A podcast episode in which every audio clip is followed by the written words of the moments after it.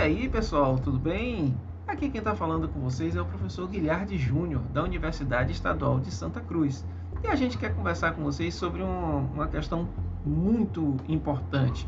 Nesse momento que nós estamos vivendo de emergências climáticas, nada mais importante do que nós falarmos a respeito de proteção de florestas. E aqui nós vamos focar em duas normas muito importantes, que é o Código Florestal e a Lei da Mata Atlântica. Né? Mas para a gente né, ir andando e conversando, a gente precisa compreender um pouquinho o que é que seja uma floresta. Bora conceituar e trazer também uma concepção importantíssima a respeito do que a gente pode entender como floresta. Então aqui a gente traz ó, um conceito que está lá no livro do Sirvinskas, que fala o seguinte: é um tipo de vegetação formando um ecossistema próprio, onde interagem continuamente os seres vivos e a matéria orgânica e inorgânica presentes. Ou seja, a gente vai ver muito claramente focar no aspecto é, da flora existente. Né? Existe uma, uma flora dominante em um determinado local e isso vai determinar a existência da floresta. Mas em termos de concepção, é importantíssimo a gente trazer essa, essa concepção aqui do Mill Mollison, que ele vai dizer o seguinte, que devemos considerar a floresta como um organismo complexo e não como uma coleção de árvores e animais. É um grande e complexo organismo, por quê? Porque você não olha só né, para a sua bexiga, vamos olhar para o nosso corpo, né? E como se ela fosse algo separado do nosso corpo. A bexiga, um olho, o braço, né? É, o pé, né? nada disso está separado. Então, como é que a gente pode, de repente, tirar um passarinho da floresta e dizer que ele não é floresta? Né? E que floresta é somente um determinado tipo de árvore. Né? Aqui, tanto aqui, né, no nosso corpo, como lá, né, no, no meio natural, numa floresta, há interconexões físicas e funcionais em que os, alimentos, os alimentos, ó, isso é ótimo, né? os elementos se unem em uma malha. Né? Ou seja, se a gente for olhar isso, nós precisamos compreender uma floresta como sendo um conjunto de relações, ou melhor ainda, um sistema de relações. Porque numa floresta nós vamos encontrar, claro, a vegetação que é dominante, mas nós vamos encontrar ali os animais, nós vamos encontrar eventualmente o próprio ser humano em, né, em simbiose com a floresta e também as suas, né, as suas construções. Nós vamos encontrar aí, né, a água, também os seres aquáticos, vamos encontrar pássaros, vamos encontrar insetos, vamos encontrar micro-organismos, vamos também ver a interação né, com o clima é, e a temperatura do lugar, também a própria interação com outros ecossistemas. E, é claro, o solo que sustenta essa floresta. Então a gente não pode ver de forma alguma uma floresta desconectada dos elementos que lhe dão suporte e que, por conseguinte, também compõem em harmonia o seu conjunto. A gente precisa compreender também que a floresta ela presta uma série de serviços ambientais. Né? Ou seja, nós vamos verificar a floresta sendo importantíssima para uma série de coisas que são importantes para a manutenção da própria vida na Terra. A começar mesmo pelo próprio sequestro de carbono da atmosfera. Né? A, a, a, quando a gente conserva a floresta em pé, a gente evita emissão de gases de efeito estufa. Né? Claro, não é somente o carbono mas outros gases também, mas entre eles aí nós temos o carbono como um elemento importantíssimo. Ele ajuda, a floresta ajuda a reduzir a temperatura. A transpiração da floresta é que forma né, muitos dos rios voadores que acabam levando água para lugares distantes. Já é sabido que a floresta amazônica, por exemplo, forma rios voadores que vêm abastecer centro-oeste, nordeste, o sudeste e o sul do país. É, ou seja, elas sobem lá na, né, na região amazônica e vêm precipitar bem longe de lá. As florestas elas são importantíssimas para a manutenção de diversidade biológica e a diversidade cultural também. Afinal de contas, existem muitas etnias humanas que é, vivem da floresta e que construíram todos os, seus, todos os seus laços culturais a partir dessa vivência com a floresta. A floresta ela regula o fluxo da água no período de secas e de enchentes. Ela regula os níveis de lençol freático. Ela reduz a salinidade do solo. ela também controla a erosão do solo e do assoreamento, levando o que? A própria manutenção da qualidade da água e a manutenção dos habitats aquáticos. Veja quantos serviços ecossistêmicos uma floresta em pé ela pode prestar a nós. Entendendo também que as florestas elas são uma fonte de tecnologia inesgotável. Né? Das florestas é que saem novos remédios, novos, trata novos tratamentos, assim como a gente já falou do sequestro de carbono, a gente já falou do biocombustível e da manutenção de, né, de, de diversas espécies de fauna e de flora que é, são importantes né, não só para a manutenção do equilíbrio ecológico, como também para a descoberta né, de novas tecnologias. E a própria árvore é uma inspiração para novos tipos de painéis solares, por quê? Porque ela é um verdadeiro, ela funciona verdadeiramente como um painel solar, né? quando ela faz a fotossíntese. Então é a partir desse mecanismo que, que os cientistas eles descobrem, né? vieram descobrir o mecanismo da, uh, da energia solar. Assim como ela também, olha, ela é um regenerador de nanotecnologia, ela é um freio de vento para evitar tempestades, ela suga a umidade do oceano, ela ajuda a, é, a, a, diminuir a pressão atmosférica. Assim como ela também serve como dispersor de umidade, ela é elevatória de água e ela suga a água subterrânea, né, para dar umidade ao solo e para trazer uma série de benefícios para os seres humanos e, claro, e para aquelas espécies que estão diretamente ligadas a ela. E, como a gente já disse, né, nós vamos fazer aqui rapidamente, né, nós não vamos esgotar o assunto, mas nós vamos trazer aqui alguns aspectos importantes do Código Florestal e da Lei da Mata Atlântica. Começando pelo nosso Código Florestal, que atualmente é a Lei 12.651 de 2012 e que foi modificada também por uma outra, ela é de maio, e que foi modificada também por uma outra lei ainda de 2012, só que de outubro. Qual é o, o objetivo da, do Código Florestal? É estabelecer normas gerais sobre a proteção da vegetação, das áreas de preservação permanente e das áreas de reserva legal. Também as normas sobre exploração florestal, sobre suprimento de matéria-prima florestal, sobre o controle da origem dos produtos florestais e também controle e prevenção de incêndios.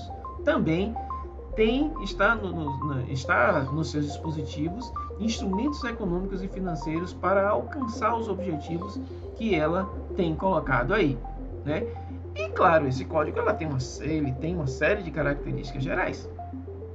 O primeiro deles que a gente quer trazer para vocês é que logo no começo dele, no artigo é, do código, no artigo 2 ele diz que as florestas e as demais formas de vegetação eles são reconhecidas como bens de interesse comum a todos os habitantes do país e também se reconhecem os limites, os limites dos direitos de propriedade que a legislação, em geral, a gente tem a Constituição, o Código Civil, né, várias leis ambientais e, claro, especificamente o Código Florestal estabelecem, né, para, inclusive para a própria manutenção do direito de propriedade. E no artigo 3 nós vamos encontrar vários conceitos e termos técnicos também que são que devem ser empregados na aplicação da lei para facilitar o entendimento dos termos e também delimitar a acepção, né? a forma como ela é, pode ser interpretada, como ela pode ser é, compreendida e como ela pode também ser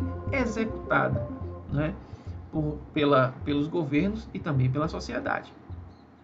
Então, nós vamos encontrar nos artigos 4 a 9 do Código é a regulamentação das áreas de preservação permanente, costumeiramente chamadas de APPs. Né? Elas são, elas devem ser, são formações de vegetação nativa que devem ser protegidas integralmente, sejam elas cobertas ou não de vegetação. E aí vai uma característica logo de cara importante, né, da caracterização ou não de área de preservação permanente, independente de haver, é, de haver vegetação ou não naquele lugar. Quais são as funções das áreas de preservação permanente? Conservar os recursos hídricos, a paisagem, a estabilidade geológica e a biodiversidade. também facilitar o fluxo gênico de fauna e flora e também proteger o solo e assegurar o bem-estar das populações humanas. Aqui a gente vê alguns tipos de APP que são reconhecidos pelo Código Florestal: topos de morro, as encostas, é, sendo né, com declive acima de 45 graus, as matas ciliares, ou seja, a vegetação que está é, no entorno dos, é, de mananciais hídricos, também aquelas que estão olha, no entorno de nascentes, restingas, que, que é a vegetação né, que, é, que cobre parte da areia da areia do mar e que serve para a proteção daquele ecossistema, que são só alguns alguns tipos que a gente pode encontrar no Código Florestal. Em relação às matas ciliares, e que muitas vezes acaba sendo muito comum na proteção das APPs, nós vamos encontrar aqui, olha, algumas larguras específicas do curso d'água para determinar a faixa de vegetação que terá a função de proteger aquele manancial. E a gente verifica aqui, olha, pelo Código Florestal, um rio de até 10 metros de largura precisa ter mata ciliar de 30 metros de um lado e de outro. Quando ele tem de 10 a 50 metros, a mata ciliar deve ser de 50 metros. De 50 a 200 metros, a mata deve ser de 100 metros. De 200 a 600 metros, a mata precisa ser de 200 metros. E acima de 600 metros, a mata ciliar é de 500 metros de um lado e de outro da margem do manancial. E a partir de, a partir de onde isso precisa ser medido? É a partir da largura média daquele, né, daquele manancial, tendo-se aí como a faixa de é, que ele se mantém ao longo do ano. Tá bom? Ficou compreendido? Vamos aqui adiante. As áreas de preservação permanente, elas têm uma, uma, é, uma regulamentação que manteve basicamente aquilo que o anterior código é, florestal falava. A diferença básica é em relação à menor faixa de APP, né, porque ela foi dividida em duas. O normal, em regra, são 30 metros, né? Vocês, vocês, vocês devem se lembrar. 10, até 10 metros são 30 metros de um lado e de outro de mata. Entretanto, existe uma uma exceção colocada pelo código, tá?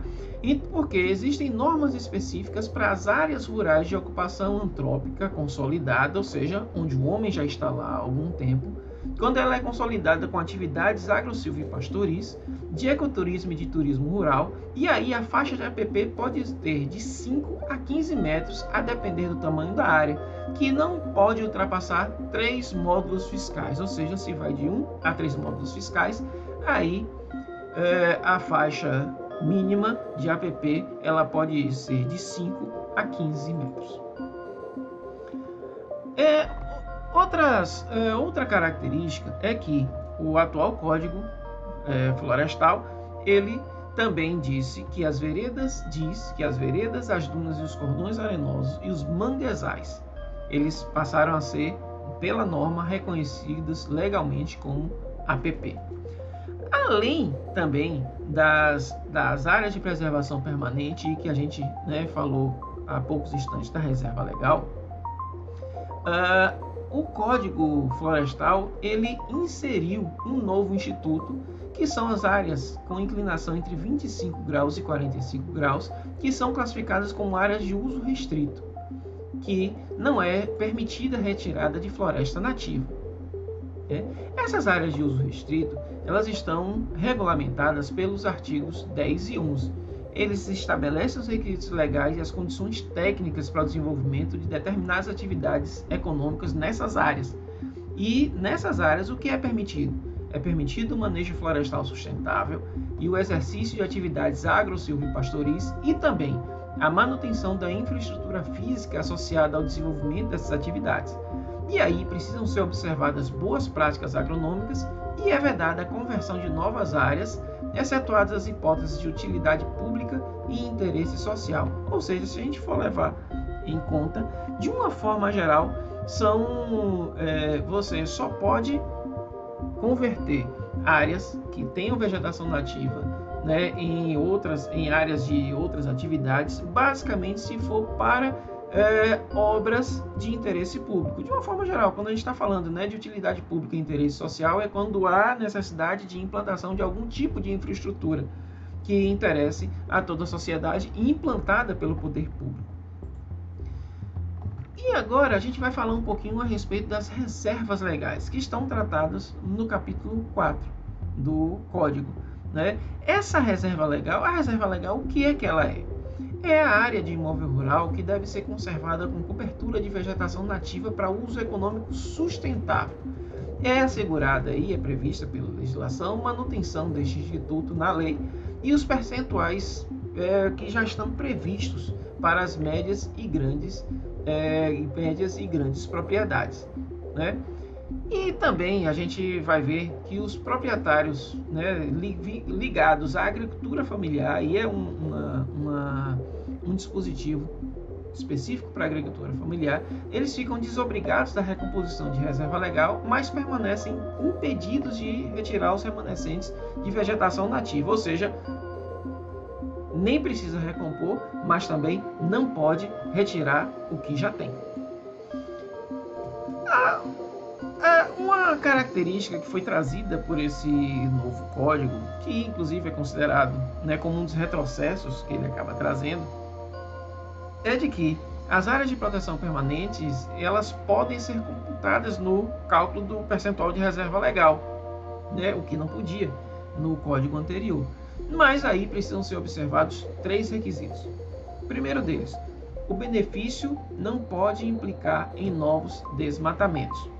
Né? Você não, não vai contar tudo e aproveitar e desmatar. Isso não pode.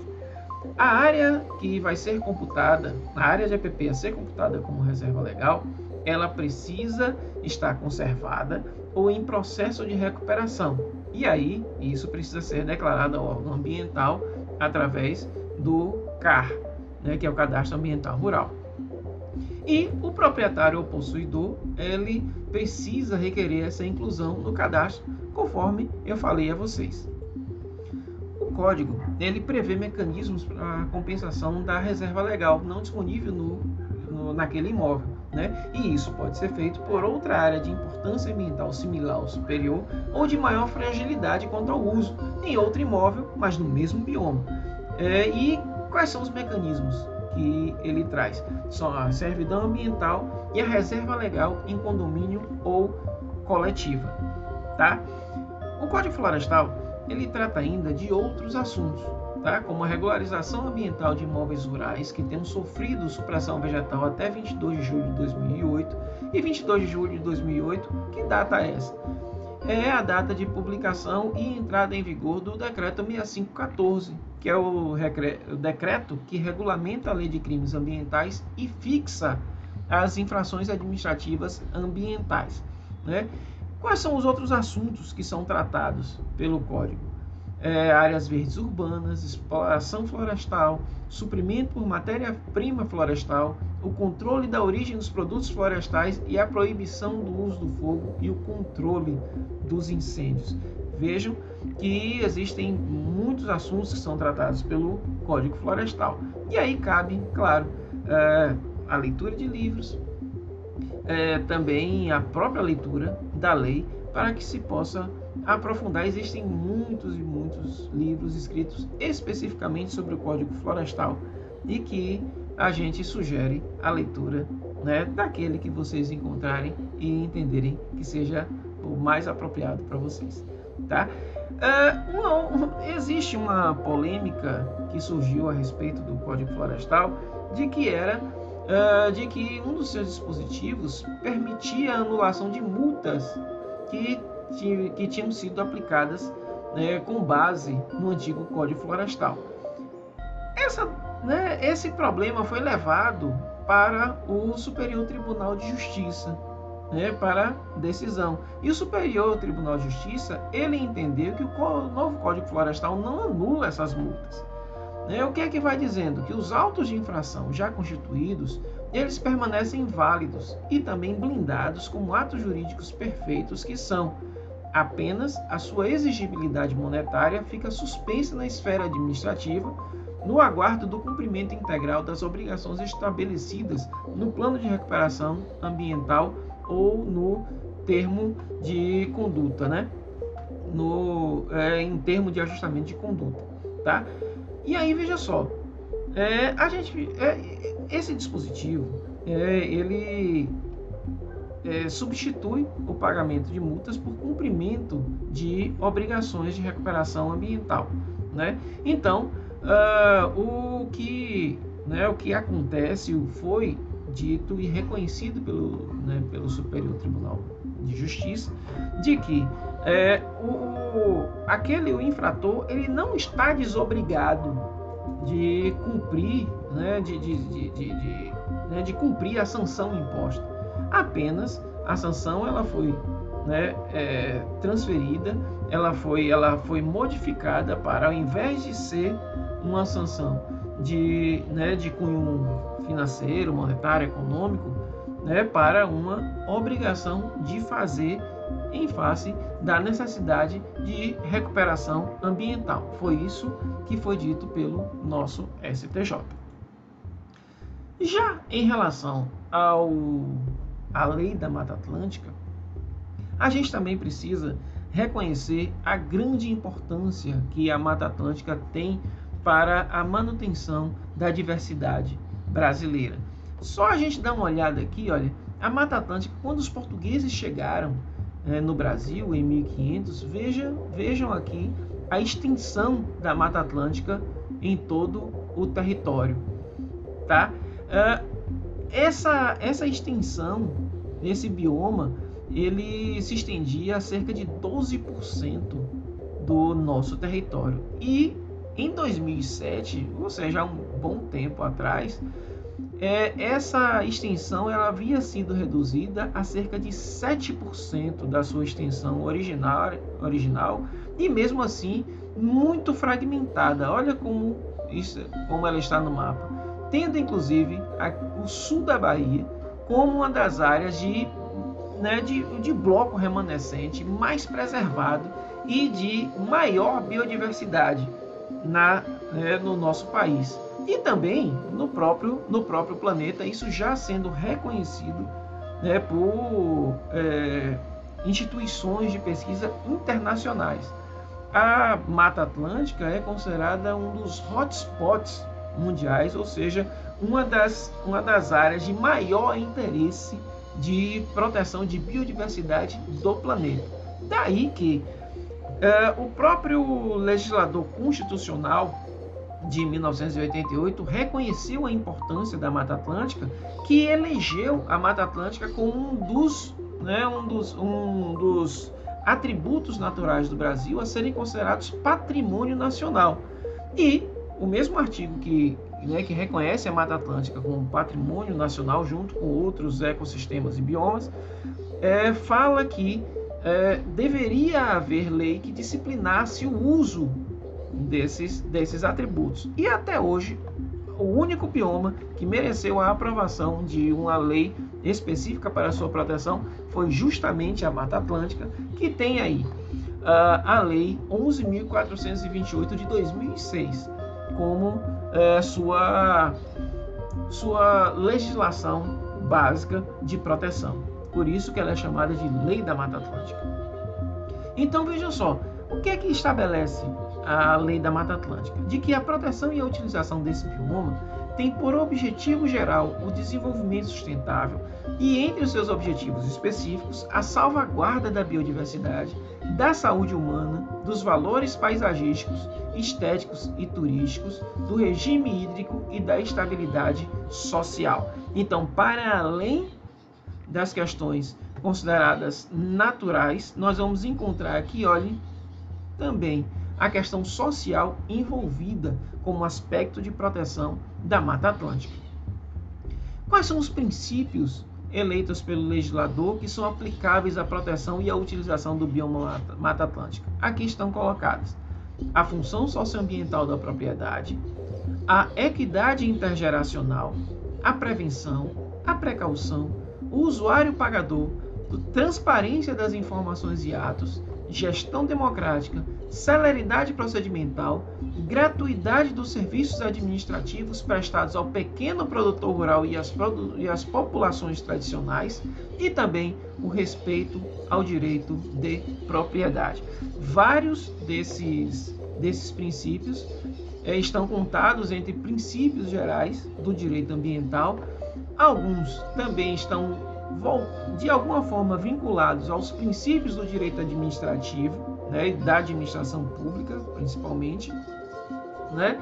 E aqui a gente vai encontrar pelo menos um que é específico para a questão da Mata Atlântica, que é justamente essa gratuidade de serviços prestados ao pequeno produtor rural e populações tradicionais.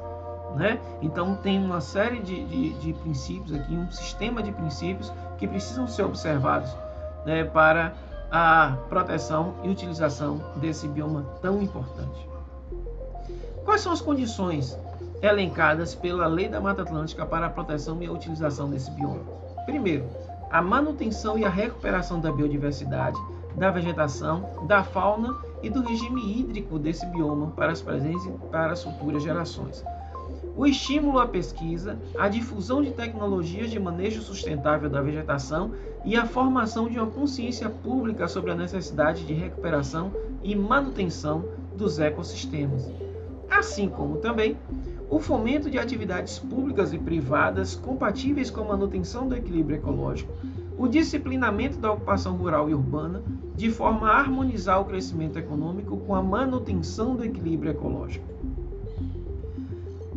É claro, se você quer né, proteger, se você quer disciplinar o uso, você também precisa aí também proibir determinadas atividades. E aí ela vai ter uma especial é, preocupação quando se trata de vegetação primária, ou seja, aquela que ainda mantém as suas características né, como se não tivesse, como se não tivesse sido usada, ou então você vai ter aí muito tempo que ela foi usada e aí ela está numa fase muito avançada da sua da sua recuperação, né? ou seja, ela já mantém atributos como se não tivesse sido utilizada, assim como também quando você encontra estágios médio e avançado de regeneração, ou seja, já se encontra em um estado em que a sua proteção ela acaba sendo de uma importância muito grande, né, por causa do seu estágio já, né, porque quando você encontra uma, uma floresta em estágio médio avançado de recuperação, você já tem ali todo um conjunto de relações, um sistema de relações entre né, tanto de fauna quanto de flora, que você permitir a utilização dessa, dessa é, mexer nesse sistema, você pode causar prejuízos enormes. Então veja, existem aqui algumas situações em que se é proibido o corte e a supressão de vegetação nessas, nessas circunstâncias. E aí quais são elas? Quando a vegetação abrigar espécies da flora e da fauna silvestres ameaçadas de extinção em território nacional ou em âmbito estadual, se forem assim declaradas pela União ou pelos Estados, e a intervenção ou parcelamento que puserem em risco a sobrevivência dessas espécies. Também quando a vegetação exercer a função de proteção de mananciais ou de prevenção e controle de erosão. Também quando a vegetação formar corredores entre remanescentes de vegetação primária ou secundária em estágio avançado de regeneração, quando proteger o entorno das unidades de conservação ou então se essa vegetação possuir excepcional valor paisagístico reconhecido pelos órgãos executivos competentes do Sistema Nacional do Meio Ambiente. Essas, é, essas características elas são em relação à vegetação. Existe ainda uma outra característica que é relativa à utilização da área pelo ser humano. E aqui está ela, que é quando o proprietário ou poceiro não cumprir os dispositivos da legislação ambiental em especial as exigências do Código Florestal em relação às áreas de preservação permanente e a reserva legal. Ou seja, você, é, o proprietário ou pulseiro, ele né, além de não ter aquelas características em relação à vegetação, também é exigido o cumprimento da legislação florestal em relação àquela área ali. Lembrando que quando essa, quando essa lei ela foi aprovada, não, né, o atual Código Florestal ele não estava em vigor, tá? Portanto, ela não se refere às áreas de, de uso restrito, certo? Então, para além das áreas de preservação permanente da reserva legal, nós precisamos levar em conta também a existência, a eventual existência na área de áreas de uso restrito, tá certo? Veja, uh, existem também, claro, aí determinadas, uh, determinadas características e né, requisitos para a possibilidade da supressão de corte e supressão de vegetação primária e secundária no estágio avançado de regeneração. E quando é que pode acontecer isso? Somente pode ser autorizado em casos de utilidade pública, sendo que a vegetação secundária em estágio médio de regeneração poderá ser suprimida somente nos casos de utilidade pública e interesse social, em todos os casos devidamente caracterizados e motivados em procedimento administrativo próprio, quando inexistir alternativa técnica e locacional ao empreendimento proposto, ressalvado que a lei dispõe sobre perímetros urbanos. Tá? Ou seja, essas situações são sempre, sempre deverão ser consideradas situações excepcionais, certo? E claro, como está dito aqui, olha, se não existir alternativa técnica e locacional ao que está sendo proposto para a retirada dessa vegetação, tanto a vegetação primária quanto a secundária em estágio, em estágio avançado de regeneração. Certo? Ainda tá, vai depender de autorização do órgão ambiental. A lei vai dizer órgão ambiental estadual, tá? Mas depois dela, a Lei Complementar 140 de 2011 modificou o regime de competência licenciatória. Hoje, a depender do empreendimento, claro, pode ser o órgão estadual, mas em regra, hoje, é o órgão é, municipal, porque assim foi determinado pela Lei Complementar 140 de 2011. Tá? Mas ainda, tá? além dessa autorização do órgão ambiental, e isso normalmente é feito, tá?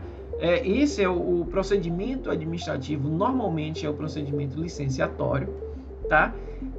Essa supressão ela fica condicionada à compensação ambiental, tá? E se for impossível a compensação ambiental, é necessária a reposição florestal com espécies nativas em outra área que seja equivalente à área que vai ser desmatada. Aí, né, nós, nós falamos da vegetação primária e da vegetação secundária em estado avançado. Agora vamos falar né, sobre corte, supressão e exploração de vegetação secundária em estágio médio de regeneração. Antes falamos né, daquele de estágio, digamos assim, que demanda um maior cuidado. Agora, um cuidado, existe um, uma flexibilização nesse cuidado. Então, ele é autorizado em caráter excepcional para a execução de obras, atividades ou projetos de utilidade pública ou de interesse social pesquisa científica e também práticas preservacionistas. Outra situação é quando necessários ao pequeno produtor rural e populações tradicionais para o exercício de atividades ou usos agrícolas, pecuários ou silviculturais que sejam imprescindíveis à sua subsistência e também à de sua família, ressalvadas aí as áreas de preservação permanente e, quando for o caso, após o lançamento no CAR, que na Bahia é o CEFIR né, que é o cadastro florestal. A lei, originalmente, e ainda continua lá no seu texto, fala da averbação, né, da, é, da averbação da, da área, né, das áreas. Tá? Mas, é, hoje, o próprio Código Florestal, ele retirou a averbação de reserva legal e substituiu tudo pelo, pela informação a partir do cadastro ambiental rural, que é o que deve ser é, obedecido pelos proprietários e pelos poceiros. E aqui está falando a respeito do corte, supressão e exploração da vegetação secundária em estágio inicial de recuperação, que eles serão autorizados pelo órgão competente, que a gente já viu que a Lei Complementar 140 é, colocou, modificando as competências licenciatórias, colocou como regra, na prática, como regra, o licenciamento municipal e não o estadual, que passou a ser residual, tanto em relação ao licenciamento federal quanto, quanto também ao licenciamento municipal. Ok? Existem outros assuntos que são tratados pela lei da Mata Atlântica, que ela também fala a respeito das áreas urbanas e das regiões metropolitanas. Ela fala das atividades minerárias em áreas de vegetação secundária em estágio avançado e médio de regeneração, que alia aí ao processo de licenciamento ambiental. Os incentivos econômicos para a proteção e o uso sustentável da Mata Atlântica, é, sobre o Fundo de Restauração do Bioma, Bioma Mata Atlântica, a instituição do Plano Municipal de Conservação e Recuperação da Mata Atlântica, inclusive determinando que os municípios que estão, né, que estão situados nesse bioma, para ter acesso a determinados recursos federais, eles necessariamente precisam formular o seu plano municipal de conservação e recuperação de Mata Atlântica, assim quando como também fala de incentivos creditícios a proprietários e poceiros.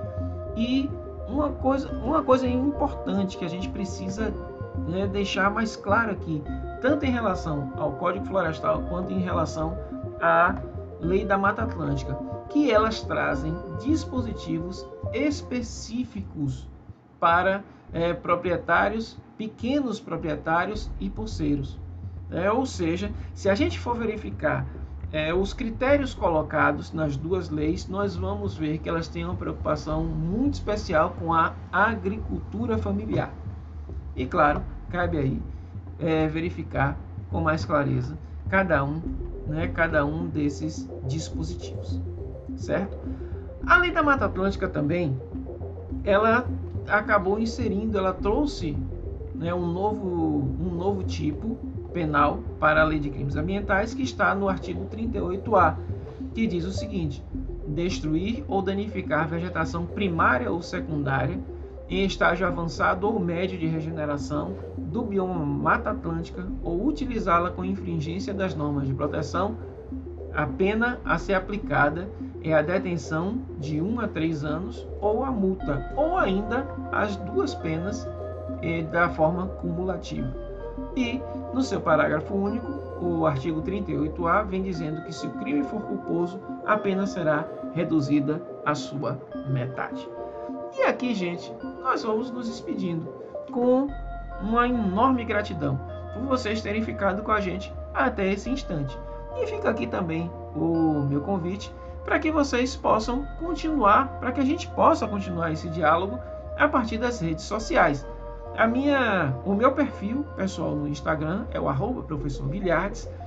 Convido vocês a conhecerem o perfil do nosso projeto Quital Ambiental no perfil arroba Quital Ambiental também no Instagram e também se inscrevam no canal do nosso projeto que também a terminação é Quital Ambiental lá no YouTube e também um outro, uma outra iniciativa que nós estamos tendo agora, que é o podcast Difusos Direitos, que vocês podem encontrar aqui no Spotify, no Anchor e no Google Podcasts. Tá joia, gente? Eu fico aguardando vocês e em qualquer momento a gente se encontra novamente. Tá certo? Um grande abraço!